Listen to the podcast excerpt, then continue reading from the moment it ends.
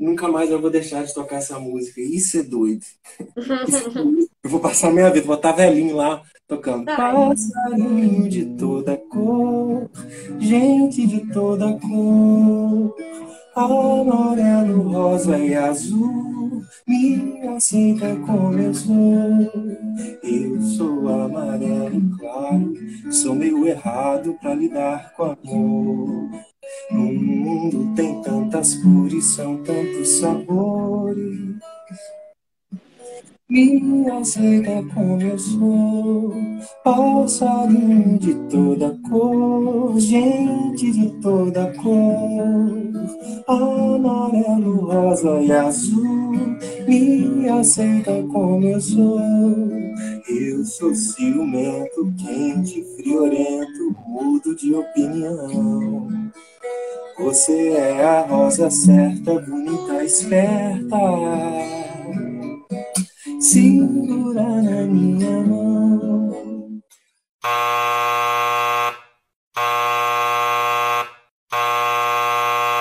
Oi, eu sou a Vitória Eriante e esse é o Anfiteatro, um espaço para falar de arte e compartilhar experiências. O convidado de hoje é Renato Luciano.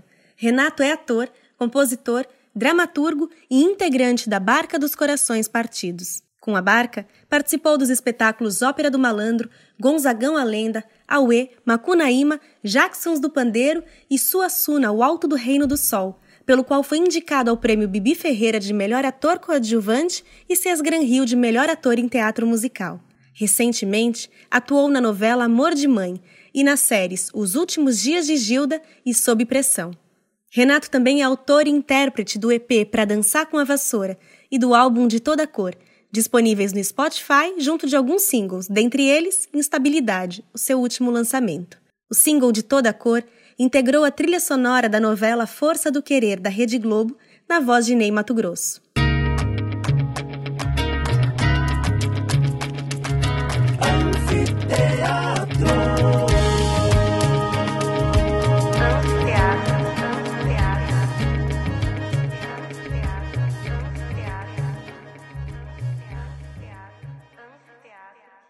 Eu tô aqui esperando seu roteiro, tô entregue ao seu e... roteiro aí. Eu vou me esforçar para te chamar de Renato, tá? Não, pode me chamar de Mineiro, depois a gente Posso? explica por quê. Claro. Então, tá. Como você é, quiser. O, o, Mineiro é natural de Visconde do Rio Branco, que é onde você está agora, né? Exatamente. Eu queria que você falasse como é que foi a tua vinda. Para, vamos, vamos fazer sério. Eu não sou ditador, não. Foi uma, é, uma Vamos fazer um negócio sério. Queria que você me falasse como é que foi a tua vinda. Você saiu de lá e veio para São Paulo, certo? Não, primeiro eu fui para o Rio. Verdade, você já me falou, esqueci. Conta um pouquinho. Então, eu estava terminando um, um, curso de geografia. Eu já, eu já tinha uma banda de rock aqui no interior de, de Visconde Rio Branco, uma banda que marcou muito a nossa região aqui. E a arte era um negócio que estava comigo, assim, muito presente, desde de criança. A primeira cena, assim, que eu me lembro de estar tá fazendo alguma coisa meio performática, mas sem a consciência total daquilo, foi um dia na minha sala que eu dancei, assim, minha mãe falou, que isso? Esse menino tá... Caramba, esse menino tá. Aí chamou meu pai. Maurício, vem cá pra você ver. Esse menino tá... Ele tá fazendo umas paradas igual o Jerry Lewis Aí eu, eu não, não tinha consciência daquilo e tal. E eu me lembro de ficar vendo TV, vendo filmes e tal, e pensar e, e ficar decidindo assim, com sete, oito anos, o que, que eu quero fazer? Cantar, atuar, eu comigo mesmo, sabe? Assim, coisa de doido mesmo. Sei. E aí montamos uma banda aqui e tal. E eu comecei a fazer geografia porque eu achava que conhecer o mundo ia me fazer melhorar a minha arte muito mais do que se eu estudasse especificamente música.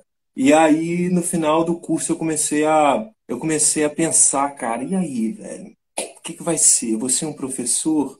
Não, eu vou ter que fazer arte. Só que assim, eu já tinha conquistado tudo que eu, que eu podia aqui na minha região. A gente fazia show, shows assim enormes para 10 mil pessoas, tocava em toda a região aqui. Aí eu fiquei sabendo de um curso de oficina de musicais do Oswaldo Montenegro. E aí eu fui para lá fazer o teste e tal, passei e desde esse momento eu não voltei mais para casa até a pandemia. Mineiro, e aí foi eu ia fazer já uma pergunta e tem a ver com isso. Quando você veio para o Rio, hum. você foi teu primeiro contato com teatro? Foi. modo prático? Foi. Eu não tinha, eu não tinha nenhuma pretensão de fazer teatro, embora os meus amigos, para mim foi uma, o teatro na minha vida foi uma surpresa muito grande para mim. Só que ao falar isso para os meus amigos, ah, eu estou no Rio fazendo teatro, eu falava, claro, porque eu imitava as pessoas, os meus amigos, eu sabia, sabia os tons de cada um, sabe? Então, mas aquilo era muito natural para mim. Eles me achavam muito engraçado assim também. Mas eu não imaginava, eu me achava muito tímido para fazer teatro, para fazer qualquer coisa do tipo assim. No palco era mais fácil, eu tava ali, tinha uma banda atrás de mim, ah, um som alto, sei lá. Mas o teatro, eu parar, por exemplo, e falar um texto ou jogar ali, eu esperava que não, mas aconteceu de uma forma muito, muito natural. E aí, depois que eu comecei a fazer teatro, eu não parei mais, e é um, um vício. É um vício, é muito bom. É. é. eu queria que você falasse um pouco da tua experiência, então, com esse primeiro contato com o teatro. Eu queria que você falasse, na verdade, assim, como é que foi no sentido de dificuldades, porque para uma pessoa, né? Tô tentando me colocar no teu lugar aí, embora não seja possível isso, mas tô tentando me colocar no teu lugar. Para uma pessoa que sai de uma cidade, aí vai para o Rio de Janeiro, aí já tem um, né? Tem um primeiro é um primeiro choque. E aí depois ainda vai para uma companhia que tem gente de tudo que é, que é lugar e de todas as experiências anteriores. Então eu queria que você falasse um pouco sobre isso. Cara, eu acho que a Fernanda Montenegro, que é um, né, dispensa, dispensa apresentações, uma vez uma, uma atriz perguntou a ela o que, você diria para uma, uma jovem atriz ou para um jovem artista agora, para incentivar e tal? Ela falou: desista, desista. Mas se você chegar em casa e não conseguir, entendeu? Se você não suportar, não se você consegue não pensar em outra coisa. Se você não consegue pensar em outra coisa, aí faça. Então, assim, foi muito difícil.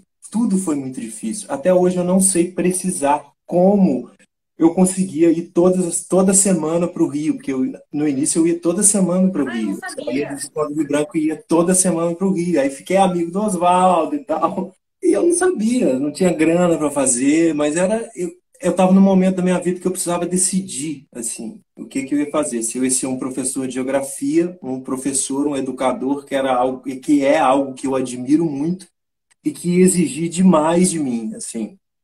Dedicação integralmente a minha vida seria toda entregue àquilo ou arte que também era a mesma coisa. Só que eu tinha certeza dentro de mim entendeu e aí eu peguei a malinha e fui para o Rio de Janeiro, assim, na loucura total. E do Rio fui para São Paulo. Foi quando a gente conheceu lá. E de São Paulo. Voltou eu já estava é, naquele, num daqueles momentos de assim, chega, vou desistir, não dá mais. Eu não sei por quê. Por que eu estou fazendo isso? Não. Aí foi quando surgiu a barca e o musical do Gonzagão, a lenda, que eu achava que seria interessante de fazer, porque não tinha uma estética que, que, que tinha uma estética que eu achava que tinha a ver comigo. Não que eu tenha nenhum preconceito com qualquer tipo de estética artística, não. Mas eu achava que falar de Luiz Gonzaga e falar de cultura claro. brasileira seria uma coisa a, na, a minha cara ali. E aí foi quando eu fui fazer o teste, assim, a derradeira final. E aí eu falei, era o João Falcão, então um cara que de alguma maneira eu não conhecia o trabalho dele, mas o nome dele era algo que passava por mim, assim, como uma pessoa que tinha muita credibilidade no meio. E aí eu comecei, aí eu fiz o teste, aí eu falei um texto meu lá, e ele gostou pra caramba e tal. E aí eu passei, e aí começou toda a história da Barca dos Corações Partidos e tal. Mineiro, Bom, você tem um EP lançado e mais dois discos lançados e tem os singles. A gente vai falar dos singles mais pra frente, tá? Tá bom. Segue meu roteiro. E aí, uhum. eu queria saber do De Toda Cor, a canção de mesmo nome, ela foi pra novela, uhum. na voz do Ney Mato Grosso. Uhum. Eu queria saber como é que foi o teu processo de composição do De Toda Cor e da música de toda cor. Aí eu queria que você cantasse um pedacinho do De Toda Cor, da música. E queria que você falasse também um pouco sobre o teu processo de composição de um modo geral. Pois é, a vida é, é esse vai e vem, assim, é cíclica. Você acaba reencontrando algumas pessoas e tal. Uhum. Ao nosso caso, por exemplo. A música, na verdade, surgiu no momento em que eu estava eu tava muito assustado, porque essa onda é, neofascista estava começando a surgir, as pessoas estavam conseguindo, estavam se sentindo à vontade para falar tudo o que pensavam.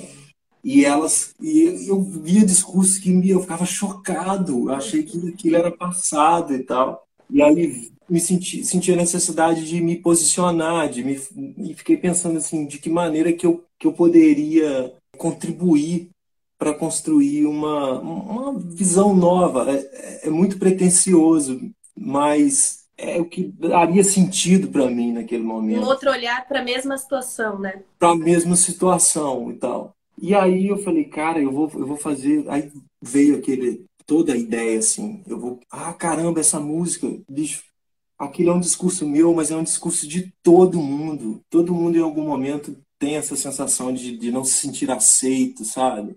De não pertencer, né? De não pertencer. Aí eu falei, caramba, eu posso botar essa minha experiência, eu posso dar mais voz a isso, chamando os meus ídolos. E aí, cara, é um trabalho de produção mesmo. Mostrei a música para cada um deles, eles adoraram. Falaram, caramba, que legal. Aí é o fluxo do universo mesmo, entendeu? Aí eu fiz o vídeo e tal, assim, acreditando pra caralho. a vida é isso acreditando muito que aquilo ali ia rolar e tal. Chamei eles, não, não tinha nem gravadora, e depois a Biscoito Fino pegou para lançar o disco. Uhum. Gravei o vídeo, pus na internet e foi muito aceito. E eu acho que isso, de alguma maneira, caiu a ficha para mim, assim, se eu fosse definir qual é a minha função dentro da arte, assim, como criador, seria de transformar comportamentos, assim, sabe? Porque as mensagens que eu recebo dessa música me, me faz muito feliz, assim, de pessoas dizendo, poxa, cara, eu era um cara que era muito preconceituoso e tal. Essa música mudou a minha visão, hoje eu vejo diferente e tal. Você me falou que foi até parar em livro didático, não foi? Foi para tem vários livros didáticos aí que tem essa, essa música e tal. E eu pensando que eu falo, caralho, eu vou receber, eu acho que eu vou tomar muita pedrada e tal. Mas eu descobri que as pessoas estão muito mais ligadas à forma do que à essência. Porque a forma, eu descobri isso depois, também é conteúdo. A maneira que se diz. Isso, como eu disse, foi o que foi como tocou as pessoas, sabe? Sem dúvida. Mas Porque porque era um assunto muito, embora extremamente necessário, um assunto muito debatido, e a minha visão, né? E já trazido de muitos modos. Então eu acho legal você falar isso, porque essa coisa do teu novo olhar sobre isso, na verdade, foi encontrar um novo modo de falar sobre a mesma coisa. Exatamente, né? exatamente. Né? Um jeito mais doce mesmo. E uma pergunta né, menos, men menos eh, invasivo, assim pô, me aceita aí como eu sou. As pessoas, opa, peraí. Ó, oh, cara, que interessante. Tal. E acabou tocando as pessoas de alguma maneira. Então vou tocar. Por favor. Que, engraçado que eu nunca mais, eu sei que agora, assim, nunca mais eu vou deixar de tocar essa música. Isso é doido. eu vou passar minha vida, vou estar velhinho lá tocando. Passarinho de toda cor, gente de toda cor amarelo, rosa e azul. Me aceita como eu sou. Eu sou amarelo claro, sou meio errado para lidar com amor. No mundo tem tantas cores, são tantos sabores. Me aceita como eu sou, passarinho de toda cor, gente de toda cor, amarelo, rosa e azul. Me aceita como eu sou, eu sou ciumento, quente, friorento, mudo de opinião. Você é a rosa certa, bonita, esperta segura na minha mão. eu vi, eu tava, tava hoje, né, pesquisando sobre vocês, para não parecer que eu sou uma stalker da vida, e eu tava procurando um pouco sobre vocês, foi até a hora que eu te mandei mensagem, que eu tava vendo um trechinho que você fala que o teu álbum, você ficou esperando o momento certo para gravar. Né? Que teve uma coisa de que assim, você queria aquele músico, e aquele músico não podia em tal momento. Você esperou aquele músico poder, porque você queria aquelas pessoas, você queria daquele jeito. É uhum. isso. Aí eu queria, eu queria saber assim, existe uma, uma paciência tua que a gente percebe isso. né? Mas existe um perfeccionismo também? Existe. Eu acho que o, o, o, limite difícil assim é você não deixar o perfeccionismo te, te travar, te atrapalhar, assim. Mas ao mesmo tempo eu descobri que você tem que realizar as suas coisas do tamanho do seu sonho. Se você sonhou daquele jeito, você não pode abrir mão daquilo. Tem que ser como você sonhou. E eu esperei todo o tempo, e hoje é um trabalho que eu, que eu olho e me orgulho dele, entendeu? Porque eu tive esse cuidado. Eu queria muito que o Sérgio Cavazoli produzisse, que era um, um cara que eu já admirava muito. Eu queria saber como seria ele produzindo aquilo e tal. Eu queria muito que aquelas pessoas cantassem ali, que eram os meus, meus ídolos, assim. Eu queria que eles dessem voz àquilo. Então eu esperei cada um. O Ney Mato Grosso, por exemplo, tipo assim, foi muito, foi muito difícil, muito generoso, muito bacana. É um cara que eu, que eu adoro, adoro ainda mais depois de, de conhecê-lo, assim. Sim. Mas é um cara que tem muita coisa para fazer, muito compromisso. Então, assim, eu tive toda a paciência, porque eu queria muito que ele cantasse, eu queria muito que a Elisa Lucinda falasse um texto. Ela me deu um presente, ela criou aquele texto. Eu queria que o Paulinho cantasse. Então, eu não abro mão porque eu não quero sofrer mais de ver uma coisa ficar como eu não queria. Uhum. Tem um cara o, que chama Jorginho Gomes, que é o baterista do, dos Novos Baianos. Tem uma história. Depois ele começou a tocar com Gil. Quando eles estavam gravando Caia na Gandaia, ele falou, cara, essa bateria não tá legal, não tá bacana, eu preciso gravar. O cara falou, cara, você tem um take para fazer isso aí. ele falou, mas eu preciso mudar. E num take ele gravou e falou, agora tô aliviado. Eu acho que essa é uma dica boa para quem tá fazendo projeto. Fazer como você sonhou. E você é muito maior, maior do que você supõe. Pode ter certeza disso, sabe? E eu acho que, que a sensação de quando você olha para algo que ficou exatamente do jeito que você queria, mesmo que com toda a persistência, com toda a chatice que eu acho que é necessária para nós, chatice no sentido que, na verdade, chatice poderia ser traduzir como que a gente está falando agora, né? Exato. A, a, sensação é uma sensação completamente diferente você acabar alguma coisa e falar, ai, ah, tinha alguma coisa que eu podia. E eu acho que isso se reflete lá na frente, né? Porque alguém que olha hoje o uhum. teu álbum ainda que não saiba o que é, porque talvez não tenha escutado essa história, mas sabe que tem uma, uma precisão do trabalho, entende o que eu quero dizer? Perfeitamente, é uma fotografia daquele momento. Você precisa fotografar aquilo da melhor maneira possível. Você olha aquilo, um retrato seu e fala: caralho, que puta retrato. É o momento, mas agora eu quero fazer outra coisa. E aí a vida vai continuar assim, não tem jeito. Exato. Ô, Mineiro, bom, já falei sobre hum. isso. Aí eu queria saber, eu queria hum. saber uma coisa de você. É, ah. Ele falou um pouco sobre a palhaçaria. Sim. E aí eu queria saber, quer dizer, né, a gente já conversou um pouco, mas eu queria que você dividisse como que foi esse processo do Suassuna e se você já tinha tido contato com o palhaço antes. Eu não tinha contato com o palhaço. É, o Jerry Lewis é um cara que eu acho que a gente pode chamar de palhaço. Uhum. E eu lembrando aquela minha primeira cena, significa que eu já tinha de alguma maneira inexplicável alguma relação com a comicidade e com o corpo especificamente. E quando eu fui trabalhar, fazer o Gonzagão, que foi o primeiro espetáculo que a gente fez, que foi dirigido pelo João, os palhaços vinham até mim e me perguntavam, mas qual é o seu palhaço? E eu perguntava, eu pensava, eu não tinha consciência desse universo clownesco, eu não sabia que isso existia. Eu tinha vindo da música ali, um cantor de rock e tal. E aí eu não sei, não sei. Aí comecei a me interessar e tal. Aí um dia, no, no meio da, de uma apresentação, um cara levantou assim, as cortinas estavam fechando. O cara falou: Você, eu sei, tá? Eu tô te vendo, tá? o que você tá fazendo aí é tipo Mazzaropi, é tipo não sei o quê. E foi citando alguns, alguns, sei lá, alguns palhaços assim e tal.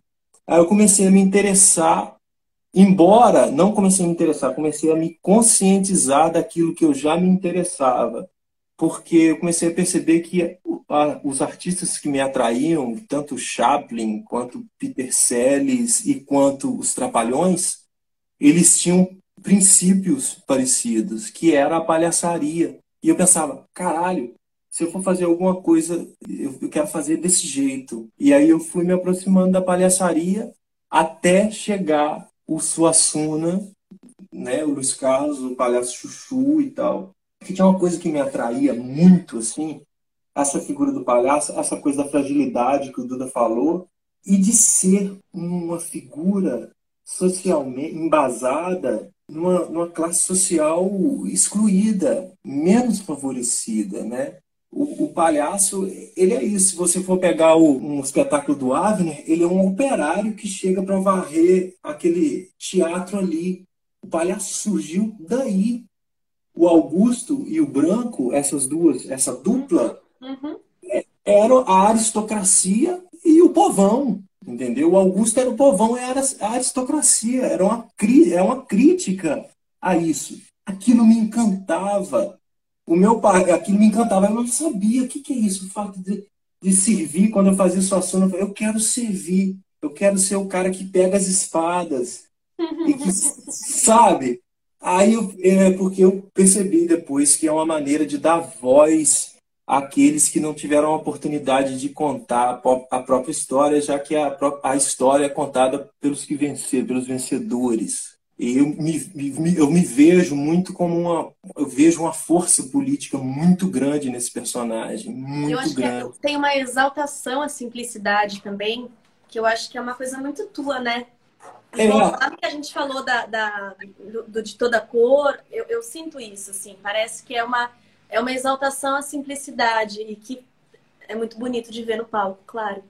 É, e o, a, o palhaço originalmente é do interior, né? Eu sou um cara do interior, então a linguagem, de certa forma, era é muito natural para mim, né? Essa palavra clown, né? Que vem de clown, que significa um homem do interior. O Duda falou de, de, da, palavra, da palavra palhaço também, que vem de palha, que é uma palavra italiana. Tudo são palavras, são é, a origem do palhaço é, é o campo, é o homem do interior. Por isso que a identificação, para mim, é imediata, assim, é fácil. E aí, você me falou uma vez que eu tenho memória, eu guardo as coisas. Você me falou uma vez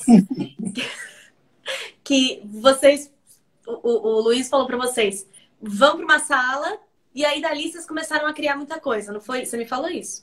Aí, aí o que aconteceu foi o seguinte: tinha alguns personagens ali e tal, e a ideia de ter um palhaço. O próprio Luiz, em algumas, Luiz Carlos Vasconcelos, em algumas reuniões já com a Andréa, falava na possibilidade de eu e o Duda sermos os palhaços que contariam aquela história, mas eu não me reconhecia muito como palhaço tal.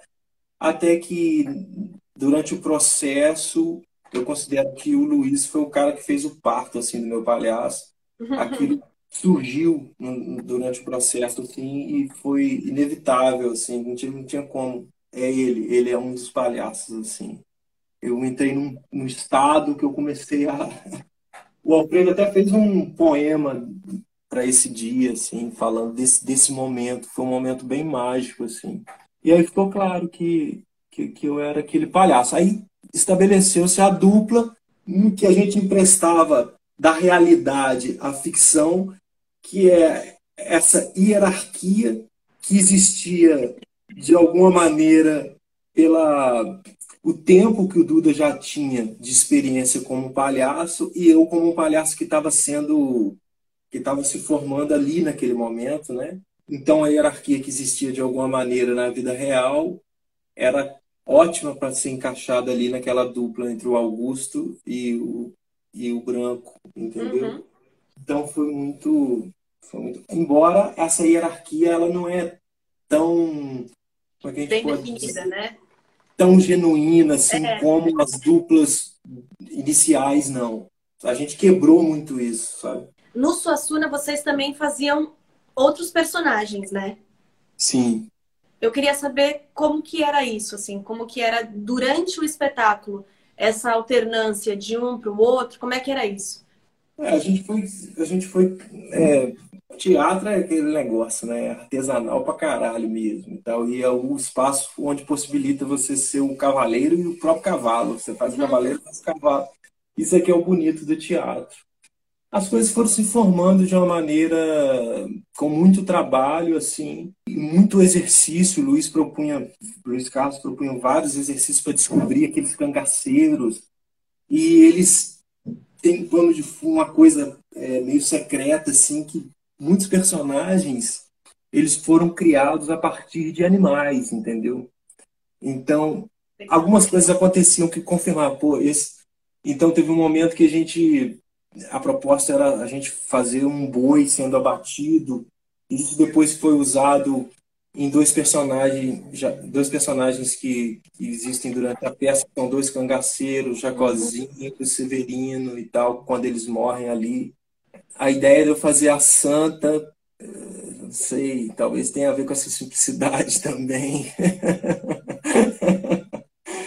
Foi, as coisas foram se montando assim, a partir de, de, de exercícios mesmo, e a gente foi encaixando a dupla, a ideia da dupla serem os narradores que estão à frente daquela história ali, também perpassa por outros personagens, como esses dois jagunços, é divertido você poder ver aquelas, aqueles dois depois fazendo dois personagens sim, sérios. Sim. Às vezes é cômico, às vezes, às vezes é engraçado, às vezes não, às vezes é que é isso, esse cara que loucura e tal. E foi se formando assim de uma maneira muito natural mesmo. Falando do Aue, né, que veio antes do Suassuna, uhum. no Aue, assim, a Duda Maia, semana passada, falou bastante sobre o processo de criação dela, falou sobre uhum. o corpo, de como o, o, o corpo, né, do, do corpo parte a criação para todo o resto. E aí, uhum. eu queria saber se no Aue teu corpo, aquele mesmo corpo lá da primeira dança, como é que ele se manifestou? É, o meu trabalho de corpo, ele é todo através da Duda mesmo, assim, sabe? Já lá no Gonzagão, a, gente ficava muito tempo com a Duda, né? Porque o João estava muito ocupado, o Duda já falou isso aí. E eu, eu tinha a tendência a fazer um corpo mais estacato mesmo, assim, era sempre foi mais fluido, mais fácil para mim. E isso se manteve de alguma maneira na, nas diferenças, cada um. A gente se baseou em coisas da natureza, o fogo, água, terra, ar, não sei o que, madeira. A gente acabou por isso, isso é uma coisa que se manteve como característica individual mesmo de cada um ali no AUE mesmo. É, eu acho que o AUE, eu acho que o trabalho com a Duda, ele é sempre um aprofundamento, assim. Começou no Gonzagão, AUE a gente aprofunda mais a questão corporal, e agora no Jackson a gente está aprofundando ainda mais, assim. Mas é uma, é uma ótica que, para mim, foi sobre o corpo, assim, que foi muito surpreendente, porque o corpo, para mim, estava sempre ligado à dor, sabe? Porque o corpo é sempre tratado na maneira, na, no viés estético, né?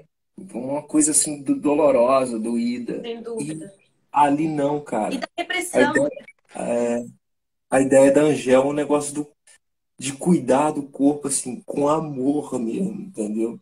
Tá doendo? Faz mais devagar. Uhum. Não é como o balé, por exemplo. Você, você, você mesmo pode dizer melhor sobre isso. Não. Tá deitado no chão, tá tá desconfortável, bota um travesseirinho e tal. falei, é um processo de dentro para fora, né? Você primeiro se expande completamente in, por inteiro, por dentro, e aí depois você mostra essa inteireza para o mundo. É, e, e até mesmo os músculos, assim. Se trabalha mais nessa coisa da Joviana, os músculos internos, assim. Uhum. Então você ganha agilidade, mas você continua com flexibilidade. Não tem uma coisa de ficar inflexível, vamos dizer assim. É gentileza é. com o corpo, né? Total, total. Isso você pode expandir para todas as áreas da, da sua vida também. Tudo é funciona. Tudo que é amor funciona. Não existe esse negócio de. Ah, fala. Não, fala você, termina. É, você descobre depois, sabe, aqueles diretores antigos que ficavam dando expor, já se descobriu que aquilo não, não precisa. Não precisa, sacou? Ó, oh, Mineiro, a gente falou agora de amor e a gente falou do Aue. Eu queria que ah. você tocasse um trechinho de alguma música sua, isso não tá combinado. Trechinho tipo... de alguma música sua que foi pro Aue. Que foi pro Aue? É. Ah, tá. Vou tentar, vou tentar lembrar de uma que, que eu quase não toco. Ninguém percebeu que era meu os versos de amor que ela recebeu. Eu paro na janela todo dia só pra ler.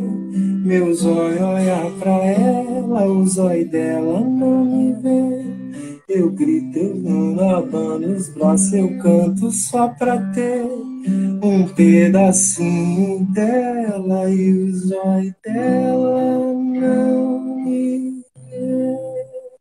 Eu queria tanto que ela quisesse querer. Não, não sei mais o resto. Pedacinho de verso que eu rabisquei só pra ter. Nem eu lembro direito da letra, tanto essa música. E aproveitando, falando de ali, que na verdade, pelo que eu sei, obviamente, claro, né, ela veio muito antes da quarentena, obviamente, mas ela acabou ganhando uma outra conotação agora, né? Com essa coisa do vai passar. Ah, bom, ele sempre, ele, ele sempre tem essa música, na verdade, vai passar, ela sempre tem significado para alguém. Engraçado, porque quando eu fiz ela, na tarde de sol, ela estava ali eu fiquei pensando, caralho, que melancolia, que tristeza. Eu lembro do Duda falando aí da melancolia. Ah, da melancolia. Lembrei de vários filmes, lembrei do, Divertidamente, lembrei do discurso da Viviane Mosé, que fala sobre a importância da tristeza e tal. E aí eu, fiquei, eu falei, caralho, não, não vou, eu preciso. Bom se ela tivesse um mantra no final.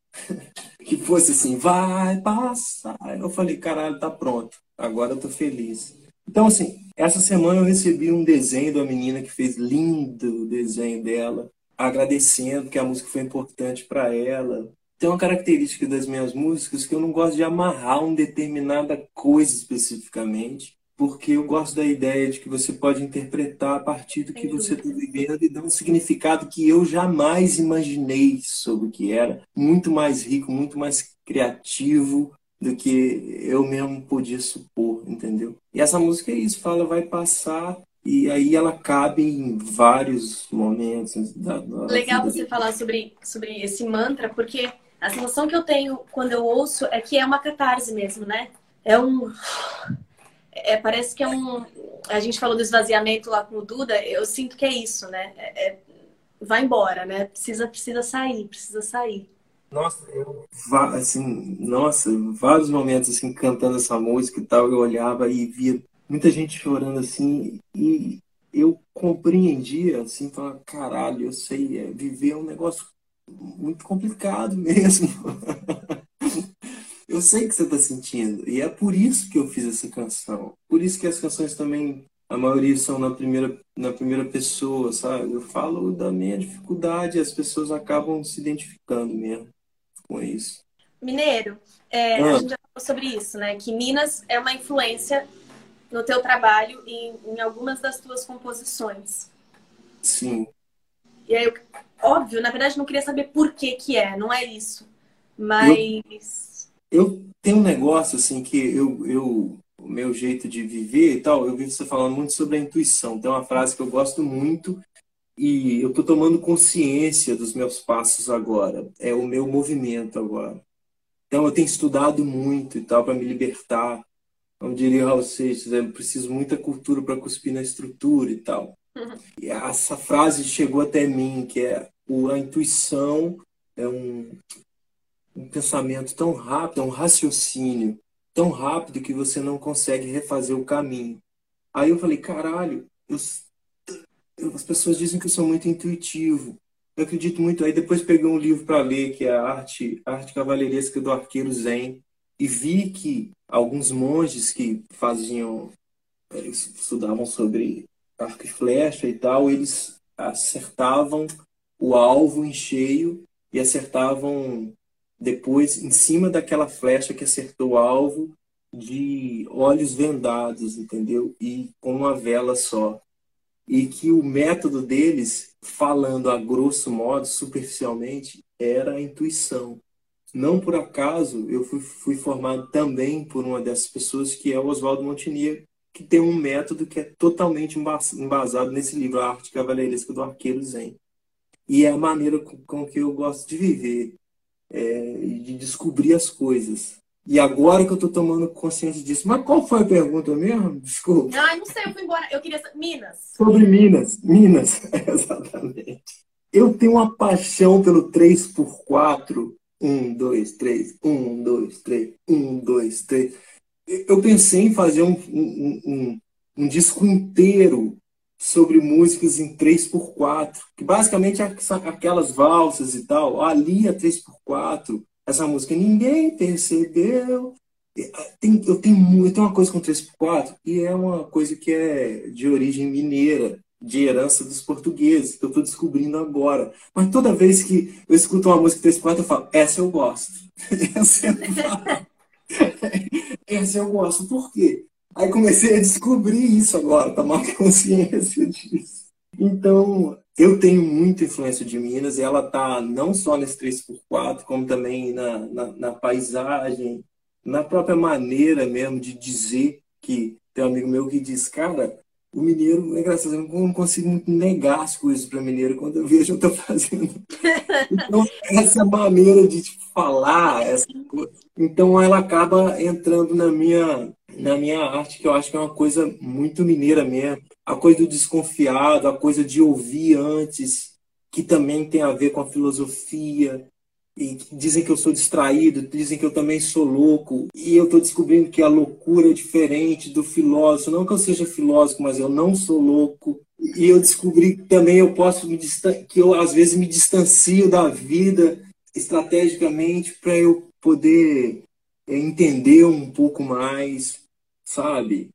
E que isso está é, tá muito mais ligado à filosofia do que à loucura. A loucura tá, o louco está completamente desconexo da é. realidade. Então eu vou descobrindo essas coisas no tempo de Minas. Você falou para mim que de, né, de você cantar Vida Doida. Vida Doida. Mas antes de Vida Doida, eu queria pedir. Pode pedir. combinar. Gerais. Eita! Eu adoro. O que eu acho interessante é que as músicas, elas entram nos lugares mais inusitados. E eu fico feliz pra caramba com isso. Tipo, Vida Doida, outro dia um psicólogo me chamou pra falar, e ele é mineiro também, que escutava meu trabalho e tal. E antes de entrar no consultório dele, ele coloca: É, a vida tá doida demais. E, por exemplo, a música Crescer, a música Crescer foi uma música que eu. Nossa, agora me lembrou Toque Toque, você contando essa história. A música, é? É, assiste depois. Ah, eu quero ouvir, eu quero assistir. Quero assistir, vou assistir. E aí ele, um cara lá de Salvador, falou que a música Crescer ele colocou durante o parto da filha dele, sabe? Então, eu fico muito feliz que a minha música ela entra nos lugares mais inusitados, mais loucos. Isso me coloca numa dimensão muito mais espiritual assim do que quantitativa, eu acho. Então vamos lá, vamos tocar. Vou ver minha mãe Vou pra Minas Gerais, não há amor maior que o da mãe, não há lugar melhor que Gerais, lugar de amor fresquinho. Vou ver meu benzinho e não demoro chegar. Eu vou de mansinho, Vou ver o meu trenzinho, meu benzinho, vou ver o meu amor, minha flor. Vou ver a minha fada, minha dada, vou ver o meu amor, minha flor. E a Maria, a fumaça, e a cachaça, comer um pão de queijo, meu desejo. Vou ver a minha fada, minha dada, vou ver o meu amor, minha flor. Vou ver a minha linda buguevina, vou ver o meu amor, minha flor. Ai, ai, ai, ai, ai, ai, ai, ai, ai, saudade. Ai, ai, ai, ai, ai, ai, ai, ai, saudade. Ai, ai, ai, ai, ai, ai, ai, ai, saudade. Ai, ai, ai, ai, ai, ai, ai, saudade. Agora esse trabalho novo, cara, eu não sei o que vai ser, não. O, o Mineiro, eu... obrigado, viu? Adoro Gerais. Obrigado você pelo convite, viu? Fiquei ah. muito feliz com o convite. Imagina. É inegável que vocês modificaram muito o espaço do, do teatro musical brasileiro mesmo, né? É inegável falar isso. É inegável falar que, que, que houve uma. modificou, houve uma mudança a partir da barca, assim. Eu não sou estudiosa do teatro musical brasileiro, sou apenas uma admiradora e uma operária, mas, mas é, é, inegável que vocês tiveram essa, essa mudança, assim. E eu falei isso pro Duda também. Eu acho que é principalmente pelo fato de vocês individualmente serem potências e quando vocês se juntam, vocês fazem disso uma potência coletiva maior, que aí é a barca dos corações partidos, não é mais o Renato, o Duda, o, né?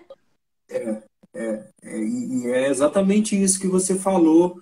Uma coisa simples, mas que meio nova, que é assim, meio que explorar o que todo mundo tem de melhor mesmo. e dar espaço mesmo, à vontade, e montar o quebra-cabeça a partir disso. Se você pode doar isso, isso e isso, então você vai doar. XY é seu, e você vai doar ABC, e você vai não sei o quê, mas cada um vai ter o seu espaço ali. E a gente torce muito um para o outro. Né? A, gente, a gente constrói tudo junto, a gente sabe da dificuldade que é, assim, e da delícia que é também, né? Então, é isso, a gente acabou se tornando, a gente convive mais com nós mesmos que nossa própria família. E a gente ama mesmo um ao outro, é fácil, entendeu? É a nossa família. Então, quando eu olho um Duda em cena, eu, eu quero o melhor para ele. Ele é meu amigo, meu irmão, porra. Vai lá e tal. E isso Tem acaba. Tem espetáculo que você goste mais? Eu não perguntei isso pro Duda, hein? Esqueci. Eu, eu acho que cada espetáculo, ele, ele parece uma, uma resposta política, assim. Isso é uma coisa também muito mineira, mas. Já sei a resposta que cada espetáculo tem sua especificidade. É isso mesmo. Porque não tem como você comparar coisas que se diferem. Eu acho que eu estaria mentindo mesmo, entendeu? Entendo. É, cada um, porque cada um é um desafio novo para nós, entendeu? O direcionamento é outro, né? O modo como você entra em cena em Macunaíma, com certeza é muito diferente de como você entra em cena em Aue, né? Só assim, só assim eu sou um palhaço. Não, eu não sou um palhaço, eu canto uma música dramática. Eu sou um uma música tua que foi feita antes do espetáculo, né? Por exemplo. Exatamente. Então são coisas completamente diferentes e cada uma tem a sua particularidade, a sua delícia. Então eu gosto de todos mesmo, sabe? Todos têm espaço assim no meu coração mesmo, porque cada um tem um valor diferente mesmo. Como que surgiu Vida Doida? Cara, vida doida. Ah, vida doida, eu comecei a me ligar um pouquinho nos ritmos mais brasileiros, assim e tal. E eu tava ouvindo muito um cara que eu amo, que eu acho que todo mundo deveria escutar. Por quê? Não, porque ele é maravilhoso. É o Roberto Mendes.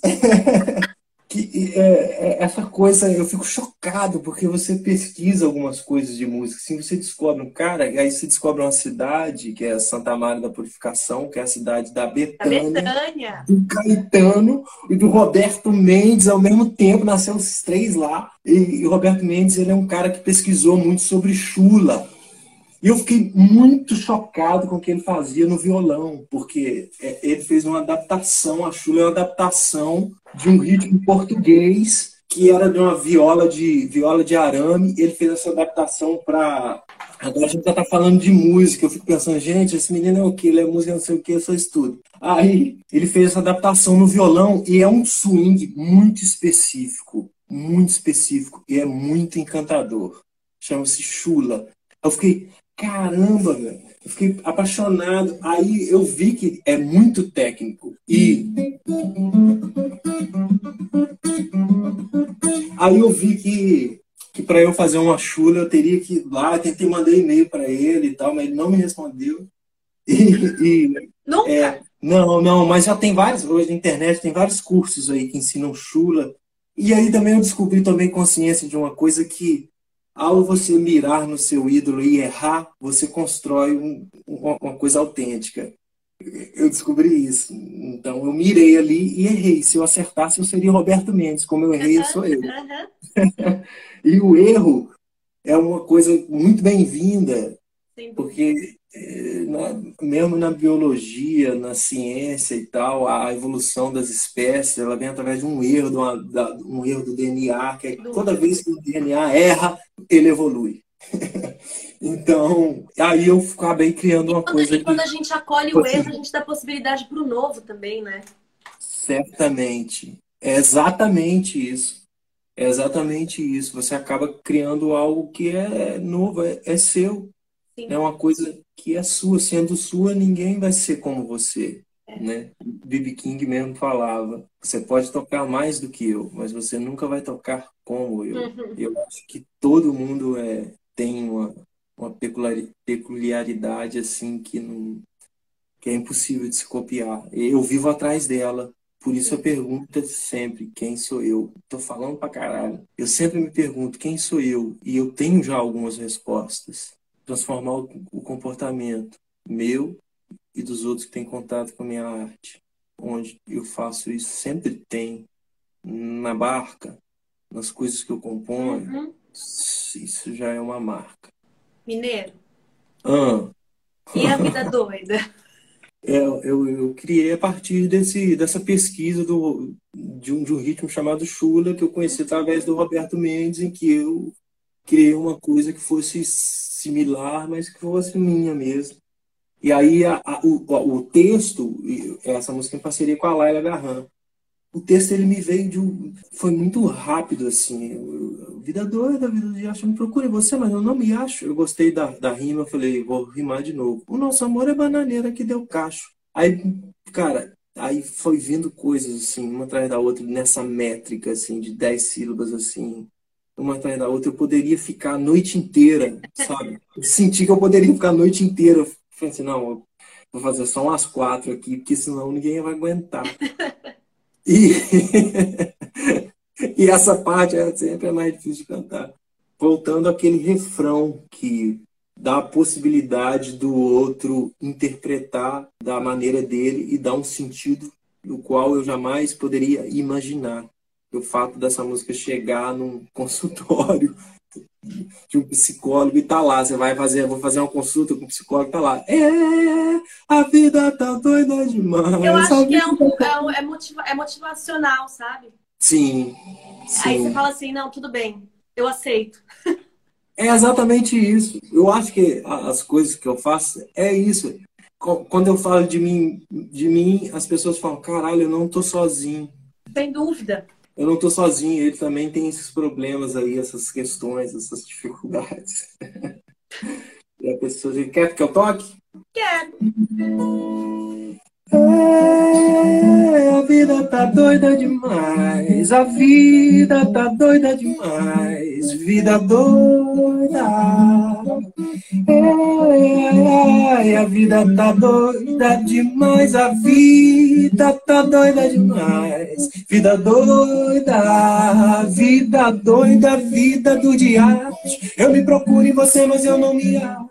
O nosso amor é bananeiro que deu cacho. E não há remédio que possa curar. Olha aí, vida ingrata ou vida danada. Você foi embora, agora eu fico sentada, me afogando na cachaça da marvada. E tá difícil de me aprumar. Ai, meu Deus, vida ruim, vida sem tião. Eu ando toda com os carros na contramão. Eu te pergunto, mas eu só escuto não. E fico noite inteira a te esperar. Ai, meu Deus, vida injusta, vida sem remédio.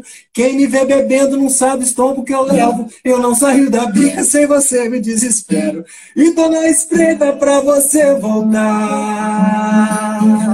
Ei, ai, ai, a vida tá doida demais, a vida tá louca demais, vida doida. Ei, a vida tá doida demais, a vida tá doida demais. Vida doida.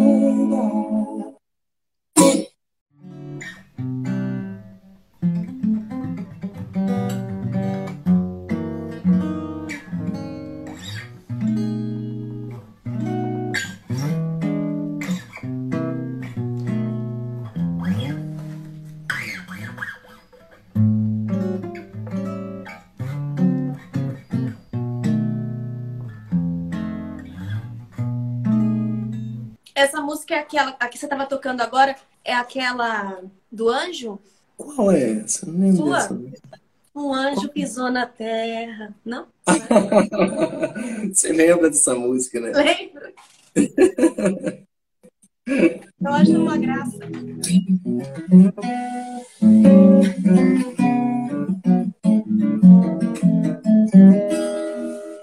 Eu tenho comigo pensar,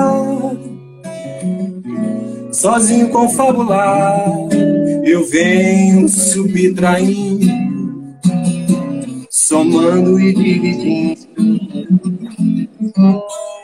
Se o mundo anda constipado, anêmico e todo errado, se Deus estava distraído e um anjo mijou na terra. E assim sigo meu caminho, pros que acham um exato, eu digo, tá tudo certo. Na medida do errado, e pra evitar que esse autor elabore um lamento, é que um santo mais atento despencou lá do firmamento e me disse: Hei de amar, hei de amar, hei de amar, hei de amar. Me disse: Hei de amar, hei de amar, hei de amar, hei de amar.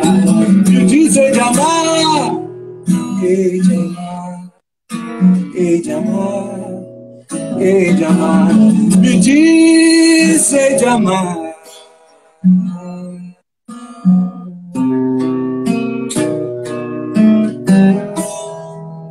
Ô, Mineiro, Ah, sabe o que eu queria saber? ah. Dos seus singles. A princípio eu tinha pensado em, em lançar quatro canções. Não, na verdade eu tinha pensado em lançar um álbum todo. Eu estava no meio do processo, aí aconteceu essa, tudo que está acontecendo aí. Aí fiquei me questionando assim profundamente. Será que faz sentido eu, eu falar sobre isso e tal? A gente está num momento que acontece tanta coisa absurda. Tem dia que eu fico arrasado. Cara, eu fico pensando, meu Deus, que dia foi esse? O que, que eu faço? Eu vou botar uma foto minha no Instagram? Meu Deus do céu, eu não sei para onde eu vou. Aí medito. E aí depois eu, eu, eu, eu comecei a, a perceber que essas canções elas eram canções é, que faziam algum sentido dentro de tudo que a gente está vivendo, que falavam de amor mesmo.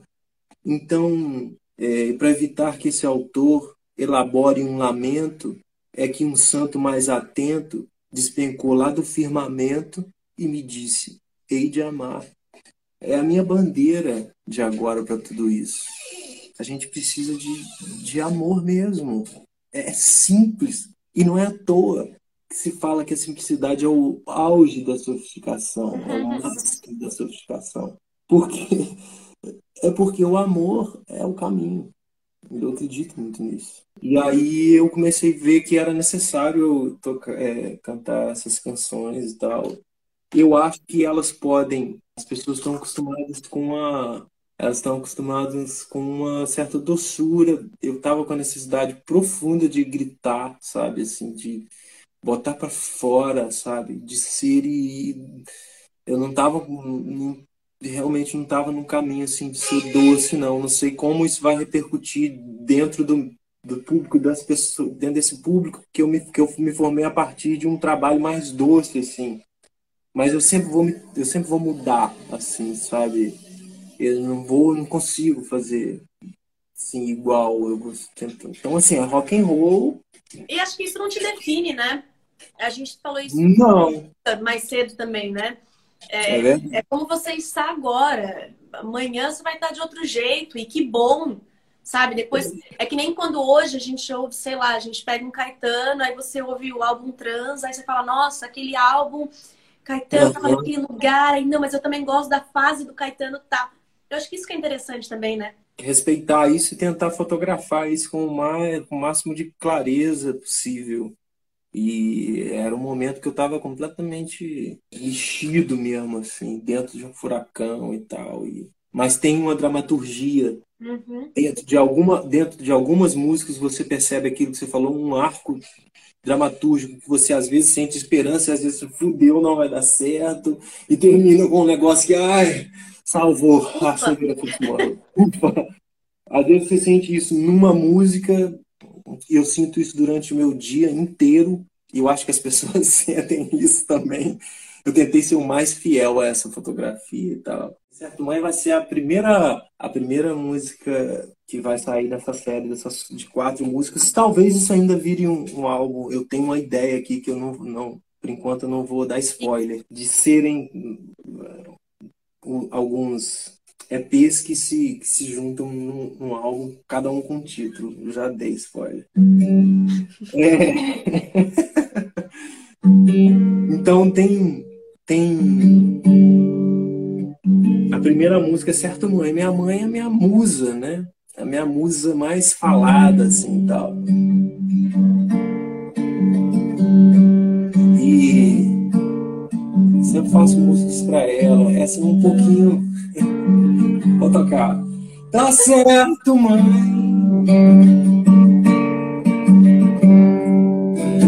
Ando meio perdido.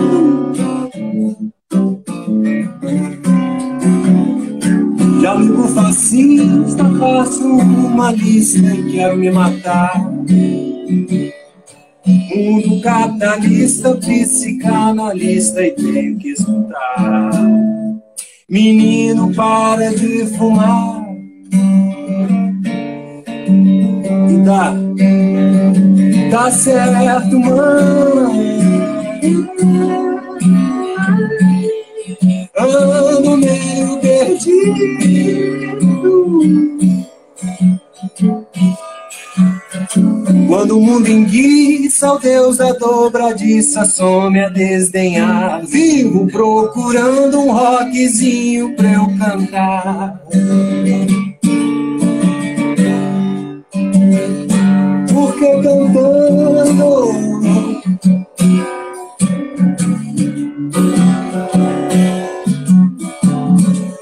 os males há de se espantar. Não vai dar certo pro mal, não vai dar certo pro mal, não vai dar certo pro mal, não vai dar certo pro mal, não vai dar certo pro mal, não vai dar certo pro mal, não vai dar certo pro mal, não vai não vai, não vai dar, não vai dar certo. não vai dar certo pro mal. Não, vai não. Não vai. No final termina com sambão, vocês vão ver lá. Ah, é? e o material tá muito bonito, viu? Que você tem postado e colocado. Pois é, eu fiz uns vídeos aqui mesmo na minha cidade, que eu acho que esse trabalho tem a ver com essa coisa de voltar às origens, tanto no rock and roll, essa coisa de tocar o rock e tal, quanto no sentido geográfico mesmo, e também da viola regional misturada com rock. O, tra o trabalho final, tipo assim, tá muito tá divertido. Tá uma mistura e muito aquilo dura. que a gente falou sobre a peculiaridade, né? Do que, do que nos torna únicos. Eu acho que tem isso aí, pelo menos parece, né? Tem, eu juntei essas paradas, juntei um pouco da minha história e tudo, sabe? Aí no samba, a minha chegada no Rio, samba, a viola caipira, que é do interior, o blues, que é o início da minha história, que eu tocava aqui na minha banda de rock e tal. Eu juntei isso e falei, ah, eu posso ser tudo isso. eu não preciso seguir nenhuma regra. E sendo tudo isso, eu acabo sendo eu mesmo. Mas eu queria só finalizar com a mesma coisa que eu falei pro Duda, que eu sinto que tem algumas pessoas que é como se a gente não conseguisse distinguir, e que bom, porque eu acredito que é assim que deve ser, o artista do cidadão. Uhum. E aí eu falei para ele que eu sentia isso dele e eu sinto mesmo de você. E eu queria Uhum. te perguntar, eu, mas já, eu queria te perguntar como é que é viver com tanta poesia. Primeiro, ah, é, é como eu vivo mesmo, mas eu acho que tem uma coisa que o Duda falou que, que eu concordo muito, que é a ideia de que viver na poesia é, de certa forma, não estar conectada a tudo que está acontecendo. Essa é uma visão que é estereotipada, assim, eu acho que é o contrário. É um exercício de de se desfazer os véus que vão sendo colocados, os véus sociais que vão sendo colocados diante de nós, assim, o tempo todo. É, é se, é se chocar, é se, é se chocar com o que é chocante mesmo, mas é a única opção que eu vejo para mim, que é o que me salva, assim. Uma vez eu estava conversando com o Oswaldo, Oswaldo. Eu sempre venho com essas perguntas, por quê, pra quê e tal. Aí eu falei, Oswaldo, por que a gente faz essas coisas? Aí, esse negócio de arte e tal. Aí, eu vi uma resposta num livro que eu acho muito bom, de um cara chamado Juan Rossans, que ele fala que ele observou que a mãe dele gostava muito de cozinhar. E, e ela cozinhava para todo mundo e sempre perguntava, tá bom? Tá bom? E tal. E queria saber. E a galera falava, tá bom. Aí um dia um, um primo dele falou, ah, essa não ficou boa não. E ela chorou muito, assim. E É quase eu que aquela pergunta já querendo a resposta, né? é, é um pouco disso, assim. E ele falando, eu acho que eu tenho um pouquinho disso em profusão, sabe? Eu, eu tenho um pouquinho disso. E eu sinto que eu me identifiquei muito com isso. E é uma resposta do Oswaldo um pouco mais si- simples, mas também muito profunda, que é que foi, eu perguntei para ele, por que que a gente faz isso? Ele falou, ô, o mineiro, é o seguinte, tem um monte de gente tentando, pensando em morrer. Você faz uma música, você vai e salva uma pessoa. Na hora eu ri muito. E depois eu comecei a ver que aquilo fazia algum sentido mesmo. Claro. sabe? Que aquilo fazia algum sentido mesmo, sabe? E se liga com o que você falou no começo, né? Sobre o quanto a tua música chega de um jeito diferente para cada um e no momento particular, em determinado contexto, em determinada experiência de vida, É, e, como aquilo e chega. isso tem chegado de uma maneira que eu tenho ficado muito grato assim mesmo, sabe? O fato de me colocar e colocar as minhas dificuldades e as minhas fragilidades faz com que as pessoas não se sintam sozinhas, assim, ó, esse maluco pensa como eu. E aí a gente não se sente tão só e tal. Não consigo viver de outro jeito, não. Na verdade, te agradeço sempre, você sabe disso. Eu que te agradeço pelo convite. Não, eu sempre falo que você é uma pessoa que tá sempre, sempre que eu falo, Mineiro, vamos fazer não sei o que, vamos. Mineiro, você pode não sei o que, posso. Então, eu quero te agradecer publicamente. E eu a E- você. E eu queria que você cantasse alguma coisa pra gente acabar. Pode ser? Tá, tá. Quero agradecer a você pelo convite. é, e pelo cuidado que você tem, assim, sabe? Caramba, a pesquisa que você fez, assim, para descobrir coisas que eu nem lembrava mais. Muito obrigado mesmo. E toda vez que você me chamar, eu vou, com certeza. Botão de flor.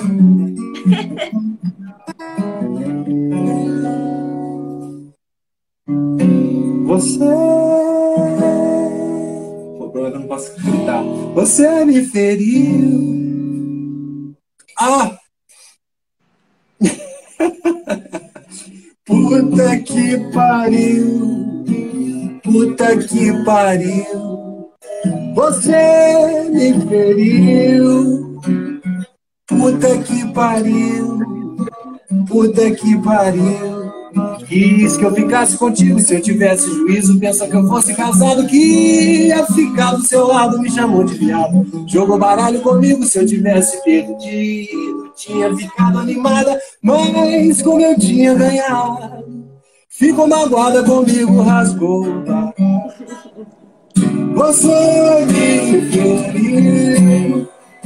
Puta que pariu.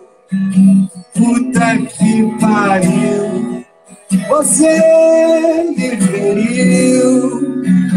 Puta que pariu, puta que pariu.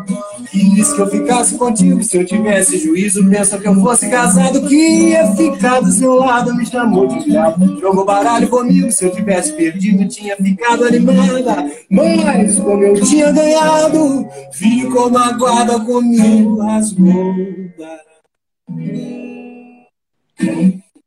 O universo cabe num puta que pariu. É verdade. O universo que cabe em nós. Obrigada, viu? Um beijo. Obrigada. Beijo. Obrigado beijo. você. Tchau.